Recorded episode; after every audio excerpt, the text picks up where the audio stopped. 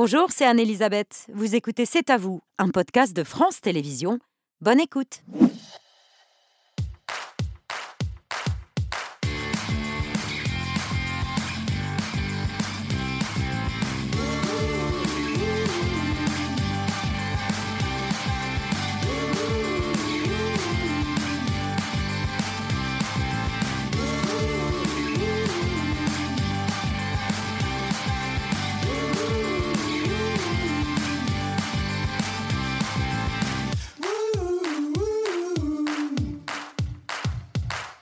Bonsoir, bienvenue dans C'est à vous. Très heureuse de vous retrouver. On est ensemble en direct jusqu'à 20h55 avec Émilie, Pierre, Patrick, Mathieu, Mohamed pour toute l'actualité de ce mercredi 1er mars. Salut à tous les cinq. Bonsoir, Émilie, votre choix de l'actu ce soir Jusqu'où ira l'inflation? Les prix des produits alimentaires ont augmenté de 14,5% euh, en février sur un an et selon la grande distribution, ça pourrait être, ça, ne pourrait, ça pourrait être que le début.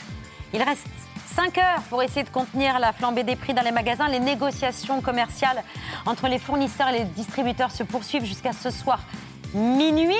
On en parle avec Dominique Schelcher, le PDG de Système U, qui sera dans un instant sur notre plateau. Mohamed, votre story ce soir Je vous parle ce soir de Juste Fontaine, la légende du football français, est décédée euh, ce matin à l'âge de 89 ans. Patrick, dans votre édito la syndicaliste, c'est le nom d'un film de Jean-Paul Salomé qui sort aujourd'hui sur les écrans avec Isabelle Huppert. C'est aussi une affaire à tiroir qui connaît un, rebondissement aujourd'hui avec la révélation d'une agression similaire dans les mêmes milieux d'affaires.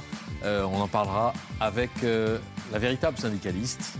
Et Maureen Kernet et Caroline Michel Aguirre, journaliste à l'Obs, qui obtient le témoignage à visage découvert pour la première fois de cette femme dont l'agression est effectivement à des similitudes euh, assez frappante avec celle dont a été victime Maureen Kernel. seront toutes les deux dans un instant sur notre plateau. Mathieu dans le 5 sur 5 Vous connaissez ces coups de fil euh, Allô, oui, bonjour, c'est pour vous proposer de changer vos fenêtres. On en a 3, 4, 5 par jour. C'est démarchage 5 téléphonique. par jour à plus parfois même. Ah bon, vous Ah bon, ah, d'accord. je ne suis pas dérangée. Ah, pas autant, en tout cas. Je vais leur donner votre numéro. Le démarchage téléphonique sera mieux encadré. J'ai pas de fenêtre. Et mieux encadré à partir euh, d'aujourd'hui. Et pourtant, les associations de consommateurs sont insatisfaites. Vous allez savoir pourquoi avec Cédric Musso de l'UFC Que Choisir tout à l'heure. Oui, parce que ça n'est pas, encore assez. Exactement. C'est un sujet ultra concernant parce qu'on est effectivement tous ah, mais plus que ça. dérangés, démarchés au téléphone. Pierre, dans votre œil ce soir Sois belle et tais-toi, ça n'est pas qu'une formule datée des années 60-70, c'est surtout le titre d'un documentaire essentiel euh, réalisé en, dans les années 70 par la comédienne Delphine Seyrig, qui a interrogé 23 actrices américaines et françaises et qui racontait alors leur vie d'actrice dans une industrie du cinéma dominée et rudement par les hommes. Le film a été euh, complètement restauré et ressort en salle, faut pas le louper. Et ça passionnera évidemment notre invitée Julie Gaillet, dont les aventures d'actrice et de productrice ont mené sur les chemins du féminisme bien avant MeToo. Elle en parle dans cet ouvrage Ensemble on est plus forte, euh, où elle recueille, où elle fait les portraits de ceux qu'elle admire et qui s'engagent auprès des femmes. Et puis surtout, elle est à l'affiche de Comme une actrice, un film qui interroge sur les actrices euh, qui abordent la cinquantaine, qui disparaissent à l'écran et qui sont prêtes à tout, non seulement pour y rester, mais aussi pour reconquérir euh, L'homme qu'elles aiment. C'est un super premier film réalisé par Sébastien Bailly avec Benjamin Biolay. Julie Gaillet, notre invitée, puis l'écrivain Johan Sfar aussi nous parle de son nouveau roman. Dîner préparé ce soir, comme tous les soirs depuis le début de la semaine, par Cédric Béchat, qui est aux côtés ce soir, comme tous les soirs depuis le début de la semaine, mais c'est pour notre plus grand bonheur, par Bertrand Chameroy. Merci. Bonsoir Babette, bonsoir à tous. Juste avant de dévoiler le menu qui est délicieux ce soir, je profite de la présence de mon assureur en plateau pour lui demander où est-ce qu'on en est du devis de la véranda, M. Bouafsi. C'est ce que j'attends. Assureur? Je sais pas. Moi, je crois qu'il a un, côté presque monacal. Euh, non? Ça me va très bien. Enfin, pas monacal. Euh, voilà. voilà. Religieux, on va dire comme ça. Ça me va très bien. Sage, Bouafsi. L'église au centre du village. De, de, que, que dégustons-nous ce soir, chef? Bah, que vous avez tous mis vos pâtes au gaz. On va randonner à 1400 mètres à côté de Saint-Jean-Pied-de-Port pour déguster une tarte d'agneau d'estive au lait des prés que j'ai fait infuser de plantes de pâturage avec des racines de capucine et des betteraves. Merci chef. Bonne émission Babette. Merci beaucoup à tous les deux, à tout à l'heure. Depuis plusieurs jours, le gouvernement, mais aussi le président de la République demandent aux grandes enseignes de faire un effort sur leurs marges pour limiter l'inflation. Que que nos distributeurs, on fasse très attention parce qu'il y a certaines marques qui ne sont pas celles produites par nos agriculteurs. Ce sont souvent des marques de distributeurs qui ont une envolée des prix qui touchent le portefeuille de nos consommateurs. Donc il faut faire cet effort, il faut être très vigilant. Mais là, on a besoin d'un effort collectif, d'un engagement. C'est ça ce que je demande aussi à nos distributeurs aujourd'hui. Je présenterai dans quelques jours des mesures qui permettront, avec le soutien des distributeurs, qui doivent faire, comme le président de la République l'a rappelé, un effort sur leurs marges pour continuer à baisser les prix alimentaires, de contenir l'inflation pour nos compatriotes. Est-ce que ce sera exactement le panier anti-inflation? Est-ce que ce sera un chariot? Est-ce que ce sera un autre effort des distributeurs? Je vais vous dire, peu m'importe. Tout ce qui compte, c'est que à la caisse, l'addition soit moins salée pour nos compatriotes. Ce qu'on veut, c'est que chacun prenne sa part. Bonsoir Dominique Schelcher, PDG Bonsoir. de Système U. Le message est clair, peu importe qui fait l'effort, il faut qu'à la caisse, le panier des Français et la note des courses des Français soit moins importante. Est-ce que vous êtes prêt à réduire vos marges pour faire baisser les prix? Est-ce que c'est aux grands industriels euh, de se serrer la ceinture plutôt qu'à vous? Dans une période aussi inflationniste que celle qu'on connaît, il faut que tout le monde fasse un effort. Et il se trouve que chez Système U, on l'a fait depuis le 1er février. En fait, Olivia Grégoire, la ministre du Commerce et des PME, appelle à la création de ce panier anti-inflation depuis euh, la mi-janvier. Et Système U a été la première enseigne à répondre. On l'a mis en place au 1er février. En faisant quoi concrètement 150 produits à notre marque, la marque U, à prix coûtant. On est les seuls à faire du prix coûtant. Prix coûtant, ça veut dire quoi? Justement, c'est on répond à, à ce qu'on vient de voir. On ne, on ne prend plus de marge sur ces produits. Et donc, on est euh, en, en plein dans euh, la réponse euh, à, à ça. Et depuis le 1er février, ces 150 produits euh, ont une croissance spectaculaire dans nos rayons, la- qui est la preuve. Enfin, qu'il y a une forte demande des Il y a consommateurs. une forte demande. Euh, on, on va en parler, mais euh, le, le niveau d'inflation est très important et il faut absolument accompagner les Français. Moi, je suis sur le terrain euh, toutes les fins de semaine hein, dans, mon, dans mon magasin et, et je discute avec eux, ils me le disent, je le vois, il, il faut être présent en ce moment. Mais c'est à vous que s'adresse le gouvernement? En vous demandant de faire un effort. Mais donc, euh, on l'a fait chez Mm. eux. On Vous l'a avez fait. répondu. On, on a répondu et je, et je rajouterais que cette, euh, comment dire, ce système. Mais vous trouviez ça normal ou injuste, du coup, qu'on vous interpelle à plusieurs reprises? Maintenant, le, le- le président de la République était au salon de l'agriculture, il était devant les agriculteurs, donc c'était de bonne guerre Mm. euh, de, de taper facilement un peu sur les distributeurs. On est, on est la bonne cible à, à ce moment-là. Euh, mais voilà, maintenant, je pense que chacun doit faire sa part, et peut-être qu'on en reparlera aussi. Je pense qu'il y en a d'autres qui ne font peut-être pas tout à fait assez leur part. C'est-à-dire C'est les industriels. Absolument. Exactement. Vous avez donc jusqu'à minuit ce soir pour conclure les négociations tarifaires avec les industriels, un bras de fer annuel. Chacun défend son point de vue, comme ce matin sur RMC, Christophe, Christophe le porte-parole du groupe Lactalis. Aujourd'hui, ce que nous demandons est plus élevé que les années précédentes parce que nous voulons répercuter dans nos prix les augmentations du prix du lait, plus 25% pour les éleveurs. C'est un engagement de Lactalis. On a dit qu'on soutenait l'élevage. On a payé 25% de plus le prix du lait. Ce que l'on demande aujourd'hui, c'est simple, c'est entre 9 et 15%. Pourquoi cette différence? Selon les produits, c'est ça? Selon, le produits, par beurre, le lait, euh, les fromages. ouais. Parce que bah, vous comprenez bien, par exemple, sur les, sur les desserts, quand vous avez par exemple un pot en verre, il faut plus d'énergie pour faire un pot en verre. Quand vous avez une opercule en aluminium, le coût de l'aluminium a explosé. Et donc, c'est ces coûts-là qu'on répercute. Entre 9 et 15% demandent Lactalis, mais certains grands groupes demandent beaucoup plus? Certains grands groupes demandent beaucoup plus. Lesquels? Alors, ce sont les grandes multinationales qui sont, qui sont en jeu. Le chiffre que, que j'ai euh, euh, donné depuis le début de la semaine, c'est environ 10% de hausse, environ, hein, c'est une fourchette euh, à partir du 1er mars, à l'issue de ces négociations qui effectivement se terminent dans quelques heures. Mais les demandes que nous avons eues sont euh, vont au-delà, elles sont de l'ordre de 15%, et les 25 plus grands chez nous, c'est même, c'est même encore plus. Ce que le monsieur que je connais ne Oui. dit pas, Ouais. et, et c'est là que ça nous embête, en fait, c'est qu'il y a un certain nombre de matières premières depuis quelques mois. Là, vous, vous affichez des hausses, mais il y a des matières premières depuis plusieurs mois qui sont à la baisse. Et curieusement, dans ces Elles ne négociations sont pas répercutées. Mais non, personne nous parle de baisse. Donc ce sont des profiteurs de crise? Il y a certains euh, acteurs actuellement qui cherchent l'effet d'aubaine derrière cette crise. Et j'ai entendu un, un chroniqueur économique ce matin sur une grande radio qui a parfaitement expliqué ça. C'est qui- Dominique Seux qui l'a expliqué. Dominique en Seux. citant trois grands groupes, euh, Coca-Cola, Nestlé et Unilever. Absolument. Et il a expliqué à la fin de cette chronique que euh, dans cette période où il y a un fleuve de l'inflation, le fleuve s'élargit au fur et à mesure et il y a des passagers clandestins de l'inflation. Et c'est ça qui se passe. Et quand je dis qu'on n'a pas la transparence que nous, on attend dans ces discussions, la transparence, ça veut dire quoi? Ça veut dire simplement nous répondre à cette question, messieurs. Euh, nous avons des critères avec un certain nombre de matières premières à la baisse. Pourquoi vous n'en parlez pas? Pourquoi vous ne les citez jamais? Parce que notre responsabilité de commerçant, et, et- et c'est ce qu'ils me disent, les clients, oui, les prix ont augmenté, mais est-ce qu'ils vont baisser à un moment? Alors, vous leur dites Mais quoi? ils ne pourront baisser que quand les, euh, comment dire, les industriels baisseront eux-mêmes par rapport au prix des matières premières. Pour l'instant, ils disent non. Et donc, ça a été ça un peu l'enjeu des négociations ces derniers jours et ces dernières semaines. Avec l'espoir d'obtenir satisfaction, gain de cause? Alors, euh, les, les demandes qui nous sont faites, ben, on négocie après et on a obtenu un peu moins, mais peut-être pas autant qu'on l'imaginait. Et donc, moi, je situe cette inflation jusqu'à l'été. Je pense que ça va se calmer à l'été et ça va, euh, comment dire, régresser, j'espère, au moins sur certains produits à partir de l'automne. Par contre, quel est le bilan à date?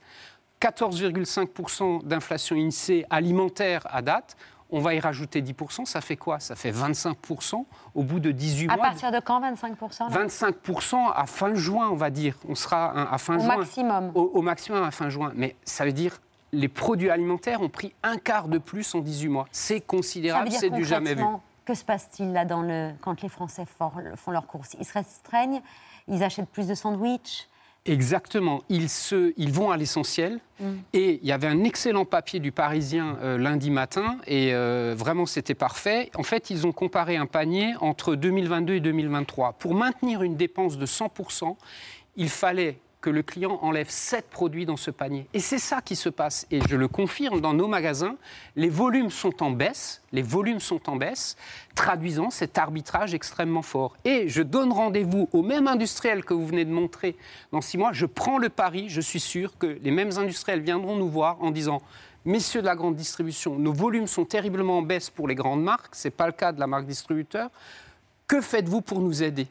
Et au lieu de nous écouter maintenant et de trouver un compromis plus raisonnable pour les Français, euh, C'est-à-dire ils que les poussent- Français vont se détourner de ces produits trop chers ils se et détournent déjà. pas. Ils n'y reviendront Exactement. pas. Et peut-être qu'ils n'y reviendront pas. Alors il y a une forte attractivité des grandes marques, incontestablement. Mais à court terme, ils s'en éloignent et certains n'y reviendront peut-être pas.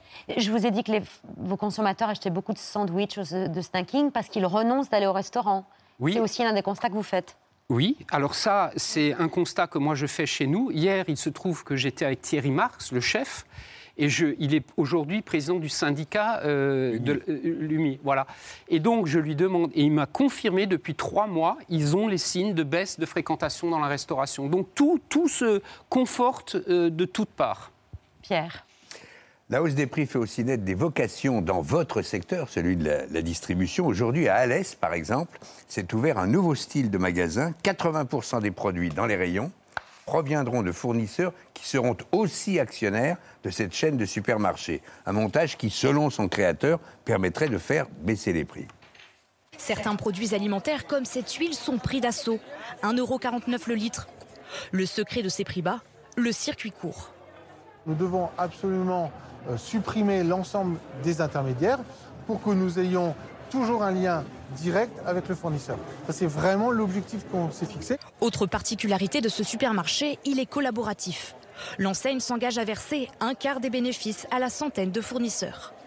Comme ce maraîcher local qui recevra aussi une plus juste rémunération pour ses salades. Normalement, les prix moyens sont, se situent, enfin, pour, pour la vente que, que j'ai moi, entre 50 et 60 centimes. Normalement, sur ces magasins-là, on, doit- on doit pouvoir trouver autour de 80 centimes. Donc c'est un bénéfice Ça serait un, un bénéfice pour moi, oui. Dominique Schelcher, c'est un, un modèle auquel vous, que vous, auquel vous croyez? Bah, je souhaite bienvenue euh, à cette nouvelle enseigne. hein. Nous, on est, on est évidemment ouvert à la, à la saine concurrence. Je connais très bien Fabrice Gerbert. C'est un ancien collègue U. il avait un Super U euh, dans le temps.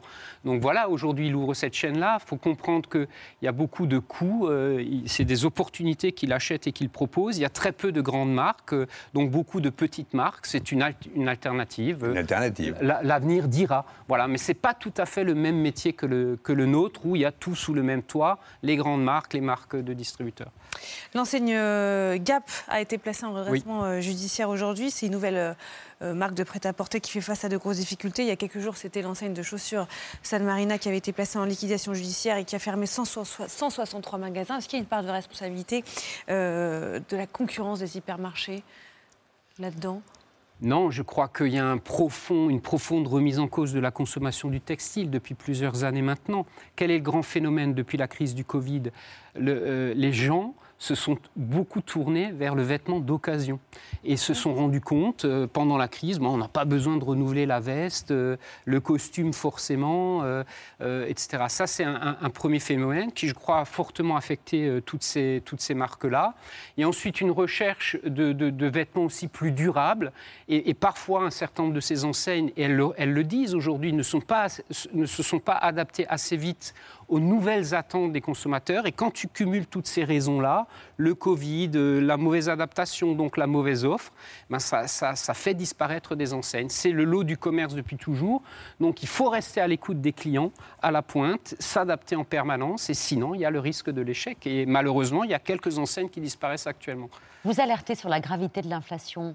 Euh, Est-ce que les responsables politiques auxquels vous vous adressez, avec lesquels vous dialoguez, ont pris la mesure de la gravité de la situation? Pas tous.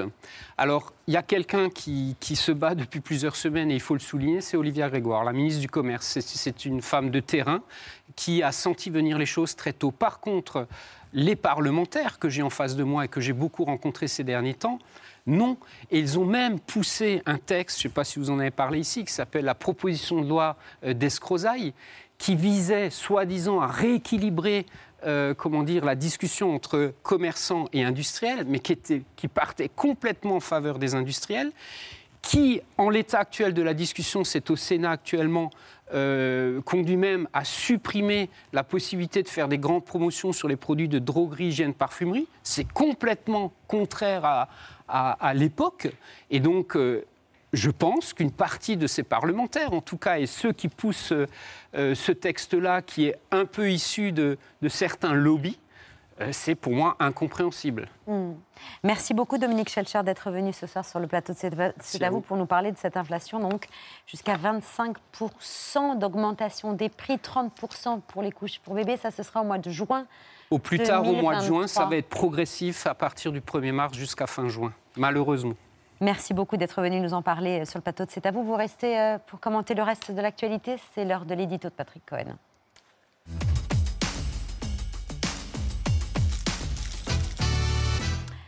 Un rebondissement, Patrick, dans l'affaire de la syndicaliste du nom de ce film qui sort aujourd'hui au cinéma. Voilà, syndicaliste euh, qui fait son entrée sur ce plateau, Maureen Kearney, bonjour, Bonjour. et merci d'être là. Euh, Isabelle Huppert qui vous incarne à l'écran et qui vous ressemble étonnamment était venue euh, nous parler de cette affaire et de ce film. Et le rebondissement, eh bien, c'est la révélation par l'Obs euh, avec vous, Caroline Michel Aguirre, dont l'enquête est à la base du film de l'agression d'une autre femme avec le même mode opératoire et la même inertie policière et judiciaire, au point que les députés euh, LFI réclament la création d'une commission d'enquête parlementaire sur un possible scandale d'État. Mais il nous faut d'abord rappeler votre histoire, Maureen Kearney, et je le fais avec euh, un peu d'émotion en vous voyant, comme tous ceux qui ont vu le film et qui connaissent euh, votre histoire. Voilà, c'est troublant d'être aujourd'hui face à vous. Secrétaire du comité du groupe européen d'Areva, l'ex-géant français du nucléaire, représentant de CFDT. Vous bataillez euh, dans ces années-là contre un partenariat secret qui vient d'être signé avec les Chinois, jusqu'au jour, on va le voir dans ce reportage de complément d'enquête où on vous retrouve à votre domicile, ligoté, violé, scarifié. Sur le ventre de Maureen, un A tracé avec une lame et enfoncé dans son vagin le manche d'un couteau de cuisine. Une scène de torture et de viol. Les gendarmes sont nombreux, l'affaire est prise au sérieux. Sur place, ils retrouvent la chaise et les restes du scotch qui a servi à attacher Maureen, ainsi que la cagoule et le couteau. Mais l'enquête s'annonce compliquée Maureen dit avoir perdu connaissance pendant l'agression. Elle a peu de souvenirs. À part ces mots. C'était le deuxième avertissement. Il n'y aurait, pas de troisième. Qui a dit ça? L'agresseur. Pendant qu'il était. C'est la seule chose qu'il m'a dit. C'était c'est le deuxième avertissement, il n'y aurait pas de troisième. Deuxième avertissement et pas de troisième, c'est à peu près ce qu'a entendu six ans plus tôt de la bouche de ses agresseurs, une autre femme liée à des contrats internationaux. Cette femme qui témoigne pour la première fois à visage découvert après des années de terreur s'appelle Marie-Lorraine Boquet-Petit. Elle a aussi subi des menaces téléphoniques, puis une intrusion à son domicile, un viol et des scarifications avec la pointe d'un couteau. Ce n'était pas la lettre A, mais une croix sur le ventre et un cercueil sur la poitrine, comme une sorte de signature. Les enquêteurs ont finalement fait le rapprochement. Euh, non, pas tout à fait. Ils n'ont pas fait le rapprochement. Ils enquêtaient, alors qu'ils enquêtaient sur euh, euh, l'agression de Maureen Kearney, ils ont eu connaissance de ce précédent, mais comme vous le racontez dans votre livre et comme on le voit dans le film, au commissariat, le dossier a été perdu. Au parquet de Versailles, il a sans doute été détruit. Pas de traces de procédure, pas d'investigation. C'est un autre point commun de ces deux histoires. Des enquêteurs et des juges très peu curieux ou très soupçonneux au point de retourner euh, euh, vos accusations, euh, Maureen Kearney, dans le film Isabelle Huppert face au gendarme Pierre Deladonchamp. À partir de maintenant, vous êtes en garde à vue. Il vous soupçonne de dénonciation de crimes imaginaires. Mais c'est absurde Madame Carnet, les analyses qui ont été faites chez vous sont formelles. À part vos empreintes et celles de vos proches, on n'a rien trouvé. Il portait des gants? Mais même les gants, ça laisse des traces. Des particules. On n'a aucune trace d'ADN non plus. Mais c'est pas possible. Vous avez raison, c'est pas possible. Moi, des agressions sans trace d'agresseur, j'en connais pas.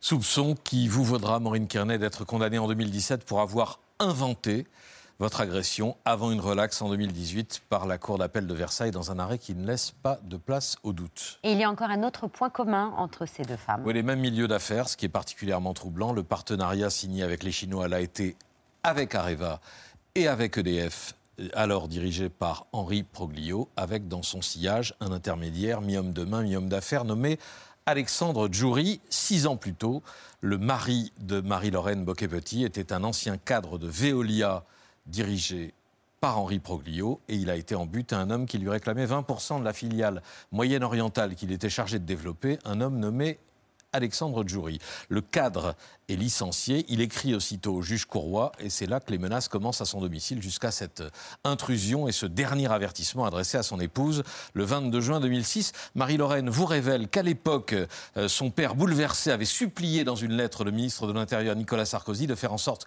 que euh, prenne fin cet odieux chantage. Est-il possible pour des histoires de gros sous qu'on s'en prenne à une femme et des enfants, même si les instigateurs se trouvent, euh, j'ai pas la phrase exacte, se trouvent à, à l'Assemblée ou ou à la tête de grands groupes. Ou à la tête de grands groupes. Et dans les deux cas, aucune suite judiciaire. Aucune. Pour Maureen Kernet, le dossier a été vite refermé au profit des accusations à son encontre. Et pour Marie-Lorraine, on vient de le voir, il n'y a même plus d'archives. Caroline Michel Aguirre, merci. Euh, et Maureen Carnet, merci à toutes les deux de votre présence ce soir. Dix ans, plus de dix ans après les faits, vous ne savez toujours pas qui s'est introduit chez vous ce matin-là, ni quels intérêts si puissants, pour vous citer euh, euh, Caroline, vous avez pu déranger pour qu'il provoque ainsi votre agression. Est-ce que vous espérez que le témoignage à visage découvert aujourd'hui de Marie-Lorraine Boquet-Petit relance l'enquête? Oui, j'ai envie que l'enquête soit relancée. Moi, personnellement, je n'ai plus du tout envie d'être face à la justice car ces six ans étaient longs, euh, difficiles, douloureux. Quand on vit dans la peur et dans la terreur viscérale, on ne vit pas en fait, on survit. Je précise que vous avez retiré votre plainte oui, tout à fait. en 2019. vous expliquez que vous préfériez la paix à la vérité. Absolument. Aujourd'hui, c'est toujours le cas où vous êtes prête à renoncer à un peu de cette, euh, cette relative paix pour connaître la vérité?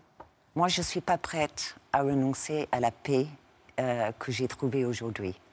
Parce qu'il faut dire que vous avez vécu l'enfer, ce qui est raconté dans le film d'Isabelle Huppert, la façon dont, euh, du jour au lendemain, on a remis en cause votre parole, on ne vous a pas rue, on vous a traité de folle, de mythomane, y compris dans les dîners en ville et y compris dans les plus hautes sphères de l'État, où d'abord euh, vous aviez été écouté et protégé. Et c'est ça que vous ne voulez plus revivre? Non, je, il y a de ça, mais il y a également toutes les questions des enquêteurs, le juge d'instruction. Il y a eu quatre juges d'instruction. J'en ai vu un. Euh, sur les trois autres, deux m'ont mis au tribunal. Je les ai jamais rencontrés, jamais. Et je n'ai pas envie de ça. Le premier procès, pff, euh, j'ai pas de mots pour dire pour le premier procès, c'était odieux, absolument odieux. Est-ce que, comme dans le film, on le voit, les juges étaient des femmes? Oui, tout à fait. Oui. Et Trois femmes. Trois femmes. Trois femmes. Et c'est léger dans le film. Ah, Par rapport à la réalité. Par rapport- L'audience était plus dure encore. Beaucoup plus dur. Mhm. Oui, oui, oui. Enfin, ce sont les mêmes mots, mais. euh, Vous l'avez suivi ce procès Oui, hein, oui, j'étais là, oui. Caroline. Ce sont les mêmes mots, mais c'était d'une violence qui est euh, difficile à partager. oui. Vous estimez que ce procès ne s'est pas déroulé correctement, c'est-à-dire? Euh, bah déjà, dans l'état où il a mis euh, Maureen Kearney, normalement, vous êtes accusé, vous devez être capable de vous exprimer. Et Maureen Kearney euh, s'est sentie euh, agressée dès la première seconde. Euh, avant même que le procès commence, elle a bu, avant de venir à la barre, une petite gorgée d'eau, parce que c'était le mois de juillet, non Je sais plus, c'était le printemps, le mois de mai. A un peu soif, elle était un peu stressée. Euh, euh, la, la présidente lui a dit qu'on n'avait pas le droit de boire dans un, dans un tribunal, qu'on n'était pas dans un terrain de pique-nique, entre guillemets. Euh, donc elle ne s'est pas sentie en confiance, elle est arrivée à la barre et elle a été constamment, constamment... Enfin, la volonté de la présidente, en tout cas c'est comme ça que je l'ai ressenti, c'était de la faire avouer, euh, Maureen, en direct qu'elle avait inventé. Sa propre agression. Ouais, et donc, euh, bon, après, c'est normal hein, qu'on pose des questions à charge et à décharge. Mais c'était très clair physiquement. Moi, je me souviens d'un moment où ton avocat vient te mettre une chaise parce qu'elle est en train de s'effondrer tellement elle a l'impression de revivre son agression. Donc, d'ailleurs, on voit bien la différence avec la cour d'appel. La cour d'appel, ce sont trois hommes. Ils font à charge et à décharge, mais ils se, ils se comportent correctement. Et d'ailleurs, euh, Maureen Kearney peut raconter l'histoire. Donc, pour moi, un moment où euh, euh, une accusée ne peut pas dire, ne se sent pas en confiance, et on le comprend vu ce qu'elle avait vécu, en confiance pour raconter son histoire, c'est pas un procès où la justice euh, rend honneur euh, à ce qu'elle devrait être. Au point de vous faire perdre confiance dans la justice française, Maureen Garnet? Tout à fait, mais ceci dit, en appel, euh, comme disait Caroline, il y a eu du respect et je m'y attendais pas. Donc, euh, quand même, je suis réconciliée avec la justice, mais pour aller jusqu'en appel, ça coûte très très cher. Et si mon syndicat, la CFDT, n'avait pas été présente pour payer les centaines de milliers d'euros que ça a coûté, j'aurais jamais pu aller jusqu'au bout. On- la justice ne considère plus euh, que vous avez menti sur votre propre agression, mais n'a toujours pas enquêté sur l'agression. Il n'existe aucune investigation visant à éclaircir ces faits concernant Maureen Carnet, mais aussi euh, la victime qui aujourd'hui parle découvert. Est-ce que ça pourrait changer, Caroline? La justice peut s'autosaisir, toujours. Euh, un procureur peut dire il, est, euh, il y a un trouble à l'ordre public parce qu'il y a un doute que la justice n'ait pas fait son travail. Donc je m'autosaisis et j'instruis ces deux affaires. D'autant que les deux sont du ressort du tribunal de Versailles. Donc ce serait intéressant de voir ce qui se passe dans ces archives à Versailles. Euh, il y a quand même un petit dysfonctionnement administratif dans le sens où euh, euh, les scellés d'ADN de Maureen Kearney ont disparu. En cours d'appel, c'est une des raisons de sa relaxe. Euh, quand euh, son avocat Hervé Thémy m'a appelé euh, le, le- le procureur avant le, le parquet, avant le procès, en disant Mais moi, j'ai pas les résultats d'ADN. Vous dites dans le jugement qu'il n'y avait pas d'autre ADN que. Que ceux de Maureen de Carnet, cette- ce qui expliquerait l'absence d'agresseur et donc Et moi, je n'ai pas les résultats. Où sont les résultats? Et le parquet a rappelé, a dit on ne les a pas et les, les scellés ont disparu. Et quand les gendarmes appellent pour avoir l'archive de l'agression euh, de Marie-Lorraine Boquet-Petit, ils ont disparu. Donc, à tout le moins, une enquête administrative serait bienvenue pour nous expliquer pourquoi les choses disparaissent dans ce tribunal. euh, de manière euh, répétée. Pourquoi Marie-Lorraine euh, Boquet-Petit a accepté aujourd'hui de parler à visage découvert? C'est difficile pour moi de répondre à sa place. Euh, je peux imaginer qu'elle a fait. Je l'avais vu quand j'ai fait le, livre, je l'avais vu en, décembre 2017. Elle m'avait dit, on devait se revoir la semaine suivante. Elle m'avait dit, je ne peux pas vous revoir tout de suite, euh, vous raconter ça m'a bouleversée. Et après, on ne s'est pas revu, elle a changé de numéro de téléphone, etc. Euh, moi, cet été, j'ai recommencé à faire des démarches pour la retrouver. Ça a été long, puisqu'elle avait changé de nom, changé de ville, changé de numéro de téléphone. On s'est parlé, et je pense que le fait de ne pas être seule, euh, le fait, euh, en fait, la première fois que je suis allée la revoir, je lui ai amené mon livre qu'elle n'avait pas lu.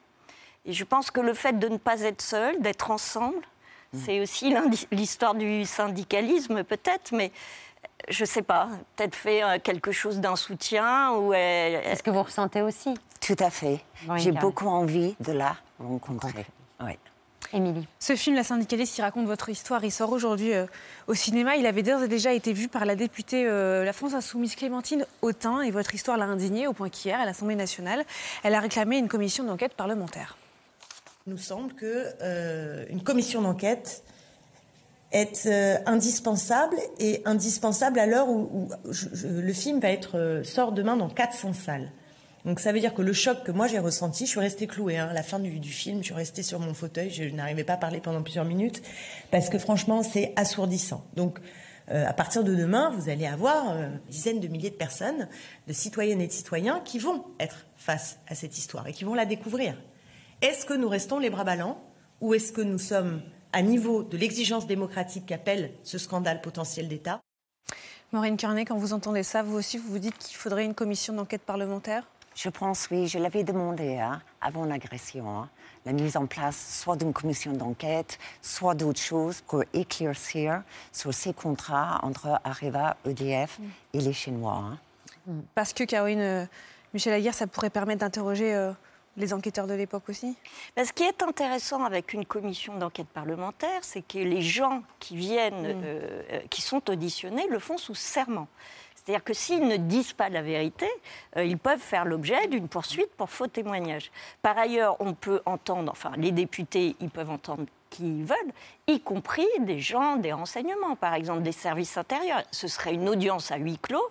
Une partie de ce dossier, on peut imaginer qu'il serait couvert par le secret défense, de fait, mais euh, les, gens des services secrets pourraient venir exprimer et dire, par exemple, ce qu'ils savaient de cette agression, est-ce qu'ils s'y sont intéressés? On parle quand même de contrats nucléaires, de secrets d'État, d'intérêts chinois. Euh, voilà, on a du mal à imaginer que personne ne soit intéressé à ce sujet. Et pourtant, il n'y a aucune trace, nulle part, aucun politique que j'ai interrogé, aucun membre des renseignements qui ne sait rien, a priori, de ce qui s'est passé.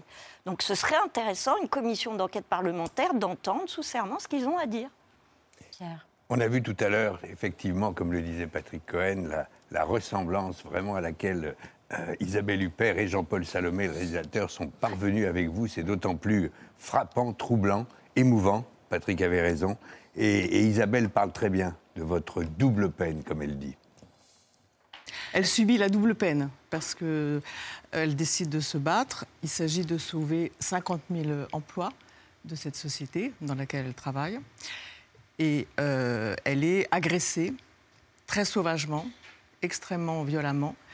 Et à partir de là arrive la seconde peine, qui est qu'on ne la croit pas. Voilà. Et c'est là où ça devient un thriller.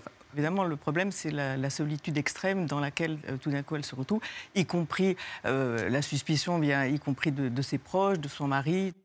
Maureen Kernev, vous avez été associée à ce film, vous avez lu le scénario, vous êtes allée sur le tournage et depuis quelques semaines, vous êtes allée à, de nombreuses projections. Que vous disaient les spectateurs? Ils sont très bienveillants. Il y a eu des débats passionnants mhm. et euh, ils ont beaucoup de mal à croire que c'est une histoire réelle. Euh, le Ça dépasse la fiction. La réalité ça dépasse, la, fiction, totalement.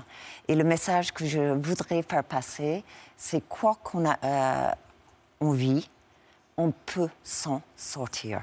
Il faut beaucoup de thérapie, il faut être accompagné, il faut se battre euh, pour soi-même, mais on peut s'en sortir. Il y a envie après. Et ça, c'est pour tous ceux qui peuvent être dans même le même cas si que moi. vous avez cette phrase terrible, ce combat que vous avez mené, vous l'avez fait pour sauver des emplois, et vous dites que vous le regrettez totalement Mhm. au vu de ce que vous avez subi. Ça n'en valait pas la peine. Non, ça n'en valait pas la peine. Ce que j'ai vécu, c'était atroce, épouvantable, l'agression elle-même. C'était ouf. Et ensuite, la garde à vue, c'était une nouvelle agression. Et le premier procès, c'était encore une agression. Caroline Michel-Aguirre, si l'objectif était de, de mettre hors d'état de nuire quelqu'un euh, considéré comme gênant, c'était réussi puisque Maureen Carnet n'a jamais plus remis les pieds chez Arriva. Non, et puis ce qui est très frappant, c'est qu'après euh, cette agression, la chape, chape de plomb s'est refermée sur le nucléaire français. Euh, c'est vrai que pendant quelques années, on en avait beaucoup parlé, euh, pas forcément pour des bonnes raisons, puisqu'il y avait eu des luttes, comme vous l'avez rappelé, euh, entre des entreprises. Et après ça, il y a eu d'abord un silence incroyable sur le nom de Maureen Kearney. D'ailleurs, si j'ai appelé le livre La syndicaliste et si finalement Jean-Paul a repris euh, ce, ce- ce nom-là, c'est que moi, quand je disais euh, et Maureen Kearney, alors on me disait Ah oui, la syndicaliste. Et plus per- Elle n'existait plus, elle était invisibilisée. Euh, et, euh, et de ce point de vue-là, il s'est passé quelque chose d'extrêmement puissant, extrêmement efficace. Euh, et finalement, il a fallu la magie du cinéma, l'engagement d'une actrice, d'un producteur et d'un réalisateur pour que tout ça explose. Les gens aujourd'hui me disent mais pourquoi j'en ai jamais entendu parler? Mais j'ai écrit un livre, j'ai répondu à toutes les questions, toutes les interviews, y compris en anglais. Je peux vous dire que mon anglais est vraiment pas bon euh, pour qu'on en parle, pour que et mais il y avait un, un- un déni absolument incroyable. On ne pouvait pas imaginer que c'était possible et c'est possible. Et il faut qu'on le regarde en face. La syndicaliste, donc c'est le titre du film de Jean-Paul Salomé avec Isabelle Huppert qui sort, euh, et aussi. Grégory Gadebois, Ouais. et également François-Xavier de Maison, et Yvan Marina Attal, Foïs. et Marina Foïs qui joue Anne Levergeon, qui sort au cinéma. La syndicaliste, c'est votre, euh, c'est votre ouvrage qui est disponible en livre de poche. Et puis je rappelle votre article à retrouver dans l'Obs, qui est euh, demain en kiosque. Euh, la syndicaliste d'Areva, une nouvelle victime, sort du silence. Merci beaucoup, Caroline Michel-Aguirre, d'être venue ce soir sur le plateau de C'est à vous. Merci, Madame Merci Carnet. beaucoup. Merci à vous. D'être hein, venue témoigner. recevoir. Merci. C'est l'heure de la story de Mohamed Bouafsi.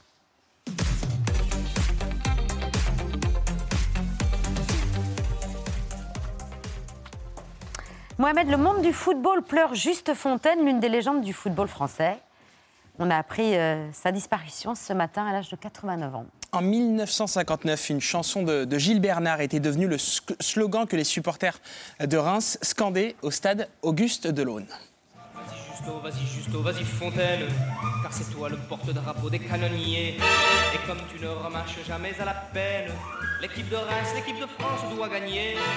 Un titre en hommage à Justo, le porte-drapeau des canonniers, le surnom des joueurs de l'équipe de France lors de la Coupe du Monde de 1958. Juste Fontaine, encore aujourd'hui, détient le record de nombre de buts inscrits lors d'une Coupe du Monde, 13 réalisations, une compétition qu'il n'aurait pourtant jamais dû disputer.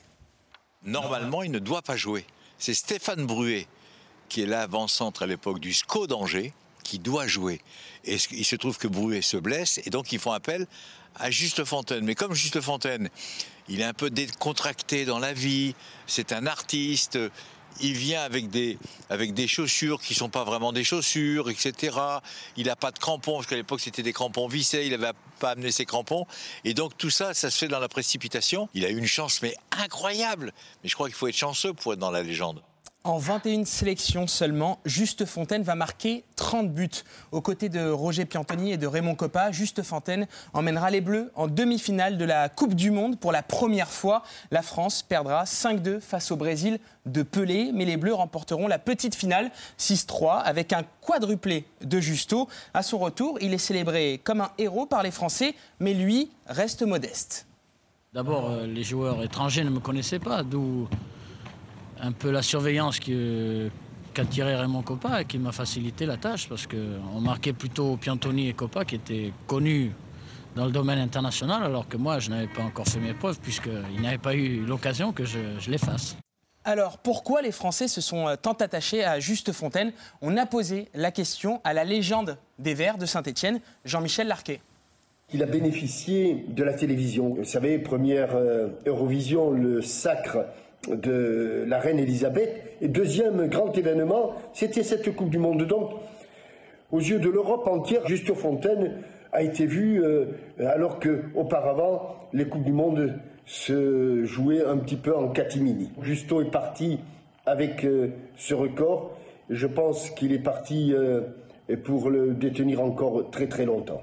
Mais Juste Fontaine ne va pas s'illustrer que dans le football. En 1959, alors qu'il joue encore à Reims, il s'essaye à la musique et il est même invité de Jean de Sailly dans Discorama. Non, non, non, ça n'est pas une erreur et ne croyez pas que les techniciens aient confondu Discorama avec un quelconque reportage sportif, non. Nous avons enregistré un duo Oui. où nous parlons justement de ces temps lointains où nous ne savions ni l'un ni l'autre ce que nous allions devenir. Si l'on t'avait dit tu serais footballeur, je ne l'aurais pas cru, non, je ne l'aurais pas cru. Si l'on t'avait dit tu serais meilleur buteur, je ne l'aurais pas cru non plus. Quelques mois après, en juillet 1962, Juste Fontaine doit mettre fin à sa carrière après euh, deux blessures graves à la jambe. Il s'arrête à 28 ans seulement, mais ne comptez pas sur lui pour partir à la retraite. Il va se lancer dans un deuxième combat, le deuxième combat de sa vie, la défense des joueurs de football. Il va créer le premier syndicat des footballeurs professionnels. Il crée l'UNFP parce que lui se blesse. Et donc il s'aperçoit qu'il y a des problèmes d'assurance, il y a des problèmes avec les employeurs, c'est pas clair. Et donc il galère. Et il dit on va créer un syndicat. Syndicat des joueurs professionnels, l'UNFP. On parle des exploits sportifs de Justo. Il faudrait dire aussi que humainement, c'était un mec exceptionnel.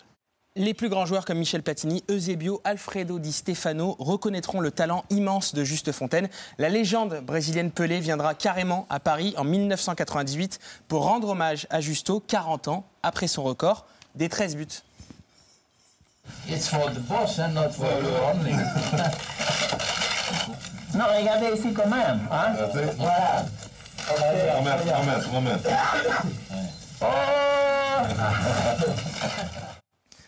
Le mot euh, légende n'est pas galvaudé pour euh, Juste Fontaine. C'est l'un des meilleurs joueurs modernes de l'histoire du football. C'est le premier joueur français très moderne et, que tout le monde a découvert. Moi, j'avais 13 ans et j'ai vu Pelé qui avait 17 ans dans cette Coupe du Monde, mais j'ai vu aussi en, en demi-finale les Brésiliens ouvrir le score. On se dit on va prendre une dégelée et ils égalisent les Français parce que Copa mystifie deux défenseurs, passe à Fontaine qui marque. Et moi, mon, le petit môme de 13 ans, je me dis, ça veut dire que c'est possible. Et, et il avait la, la possibilité de la liberté et du gain. C'était le visage de Juste. Dominique Schelcher?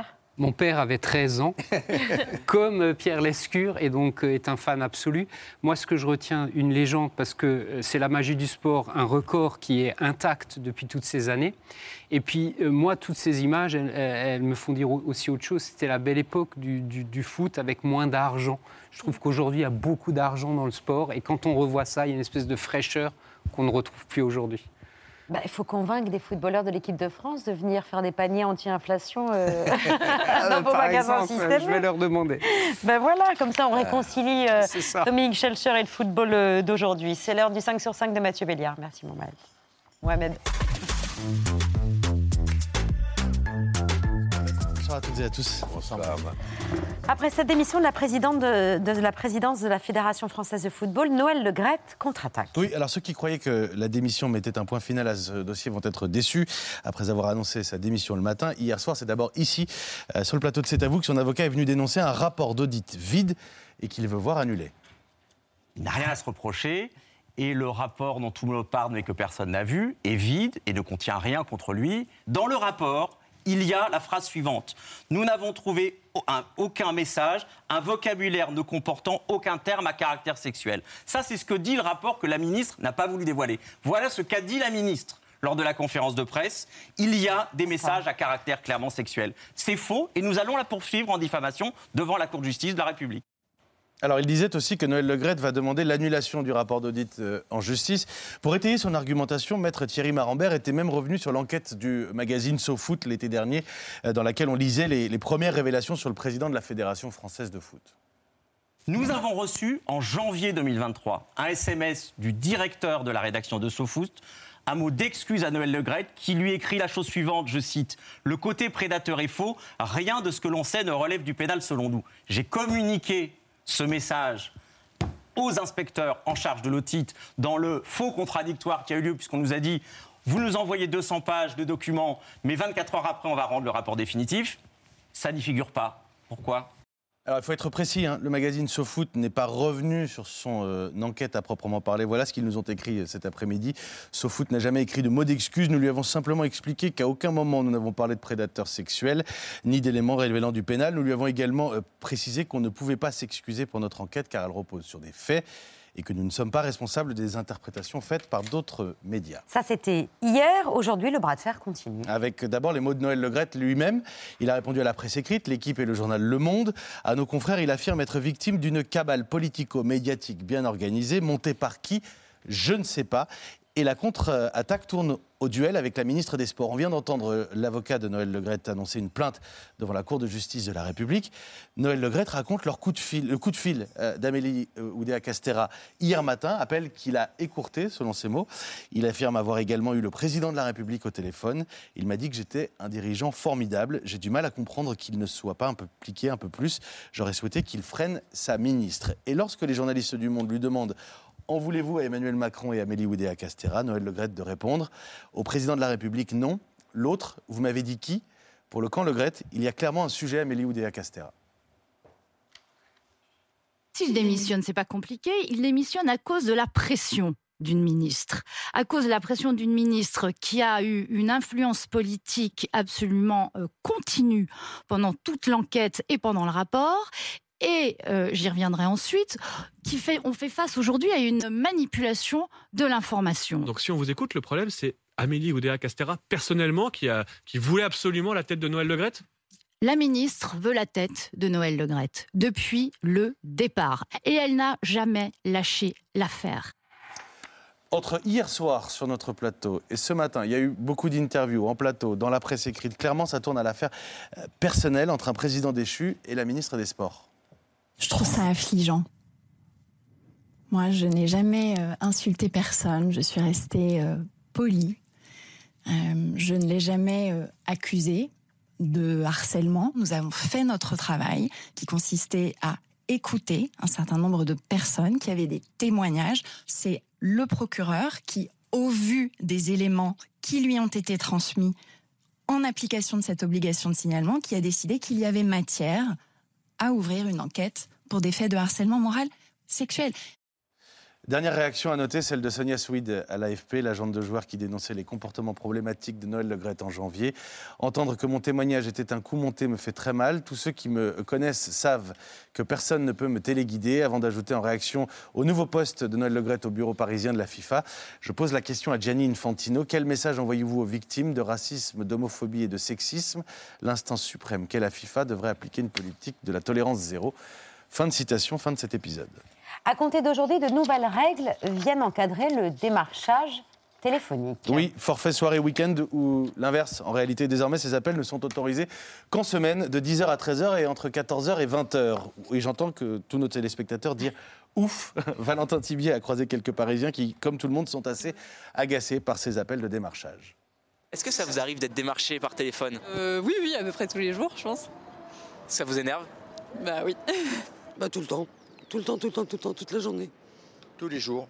Tous les jours et voire plusieurs fois par jour. Trop avec toujours des numéros qui changent de un ou deux numéros justement et c'est insupportable. C'est assez énervant parce que quand effectivement on leur dit qu'on n'est pas intéressé, alors que ce soit pour euh, l'isolation de la maison, que ce soit pour euh, un forfait de téléphone, eh ben effectivement on nous rappelle le lendemain ou une semaine plus tard. C'est toujours des choses dont j'ai absolument pas besoin, que euh, les gens vont me demander si je suis sûr de ne pas en avoir besoin, mais mes fenêtres elles sont changées depuis très longtemps. J'évite de décrocher parce que je me dis c'est encore, c'est encore de la pub et des fois je loupe des appels importants.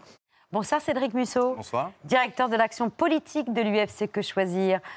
On dit tous ouf, sauf vous, sauf les associations de consommateurs. Pourquoi? On se dit que c'est une avancée périphérique, une mesurette, parce que je pense que ce qui préoccupe les consommateurs, c'est pas quand est-ce qu'ils vont être dérangés, mais plutôt quand est-ce qu'il y aura véritablement un droit à la tranquillité, avec une interdiction par défaut du démarchage téléphonique. C'est quand même un système de Est-ce prospection. que c'est possible et applicable Alors d'interdire le c'est démarchage possible, la moitié des États européens sont passés à ce système-là, c'est-à-dire le système dit d'opt-in, c'est-à-dire que par défaut, le démarchage téléphonique est interdit, sauf s'il y a un consentement express. Et ce mécanisme-là, c'est ce qui existe pour les courriels, pour les SMS. Donc c'est quand même assez paradoxal de se dire qu'un système particulièrement intrusif, le téléphone, a un système moins protecteur que d'autres systèmes de Il y a des protection. consommateurs qui donnent leur consentement pour Il y, a être des cons- démarchés, il y a des consommateurs qui acceptent d'être démarchés, absolument. volontaires. Comme comme comme c'est le cas pour euh, les courriels ou les SMS. Le secteur du démarchage téléphonique fait travailler. Alors, il y a plusieurs chiffres. hein. Ça va de, de 40 000 à 50 000 à 300 000 personnes. ou 300 000, ça, ça dépend de la source. Pour vous, le, le fait qu'on n'ait pas interdit, c'est l'argument de l'emploi, c'est l'argument économique? Alors, c'est l'argument qui est largement mis en avant à chaque fois qu'il y a des initiatives parlementaires où on nous évoque des centaines de milliers d'emplois à la clé. Euh, c'est clairement l'emploi, c'est clairement un enjeu, mais je pense que les téléspectateurs seront conscients quand même que bon nombre de plateformes sont largement délocalisées et que le cabinet d'Olivier Grégoire qui disait aujourd'hui 56 000 emplois, euh, ces 56 000 emplois, c'est pas simplement lié au démarchage, c'est-à-dire que l'opérateur, le téléconseiller qui fait du démarchage fait aussi de la relation client. Et comme je le disais, notre proposition, elle ne vise pas à interdire strictement le démarchage, puisqu'il y a des consommateurs qui accepteraient d'être démarchés. Donc euh, l'enjeu de l'emploi, il est là, mais il ne faut pas surestimer l'impact. Aujourd'hui, si on, on ne veut pas être appelé, normalement, on peut tout simplement s'inscrire sur la plateforme Blocktel. Vous le dites avec le sourire, c'est pas suffisant à vos yeux? Bah, je pense que le dispositif Blocktel, il a fait quand même la preuve de son inefficacité, puisqu'il a été mis en place à travers la loi Hamon, il est entré en vigueur en 2016, et il y a eu une loi en 2020 pour le renforcer parce qu'il n'était pas assez efficace, et que même avec cette loi, euh, les consommateurs inscrits à Blocktel ont fait les enquêtes à l'UFC Que Choisir, soulignent qu'ils continuent de subir du démarchage téléphonique intempestif. Il y a un sujet aussi en termes de moyens de contrôle. Clairement, le dispositif Blocktel euh, ne fonctionnerait pleinement qu'à partir du moment où les effectifs de la DGCCRF, la direction des fraudes, seraient renforcés. Mhm. Dominique Schelcher, vous vouliez réagir Je ne suis pas toujours d'accord avec UFC Que Choisir, mais Ah oui là, pour le coup, je le suis. Je, je suis pour l'interdiction. C'est absolument insupportable. Et par exemple, nous, quand on écrit un, un mail avec une proposition commerciale, le client, au préalable, effectivement, a donné son autorisation pour recevoir ce mail. Il faudrait faire la même chose. Vous ne faites jamais de démarchage téléphonique? Et on Non. ne fait pas de démarchage téléphonique chez nous, par contre. Et, et pardonnez-moi, mais ce que je voudrais vraiment souligner, c'est qu'au-delà de la dimension tranquillité qui étude, euh, l'encadrement du démarchage, c'est aussi un enjeu économique, parce qu'il y a quand même une liaison dangereuse entre démarchage téléphonique et litige de consommation. Si vous regardez les secteurs Ah oui. qui recourent le plus au démarchage, ce sont ceux que retrouvent au niveau des litiges de consommation. On a eu... Des arnaques, quoi. c'est Ah ça oui, et- mais pas avec des petits montants. Dans le domaine de la rénovation énergétique, c'était des dizaines de milliers d'euros qui étaient en jeu en raison du démarchage téléphonique. Puisqu'on parle d'emploi, est-ce que vous connaissez aujourd'hui la part des opérateurs qui sont en France et la part des opérateurs à l'étranger? Ah ben c'est fini. hein. En France, elle est marginale. C'est- Ah, en voilà. France, c'est marginal. Donc la plupart, c'est l'étranger. Ah oui, Voilà. c'est clairement Donc- majoritairement l'étranger. Merci de répondre si vite aux questions de Patrick Cohen. Merci. Cédric Musso, directeur de l'action politique chez UFC Que Choisir. Merci beaucoup Dominique Schelcher, Merci. PDG de Système U. Dans un instant, Julie Gaillet, Joanne Sfar sont nos invités. Il y aura également l'œil de Pierre, les actualités de Bertrand, le vu, les infos express et à Stade, Zoé Bruno. J'ai rien oublié, on est prêt. À tout de suite, on vous attend.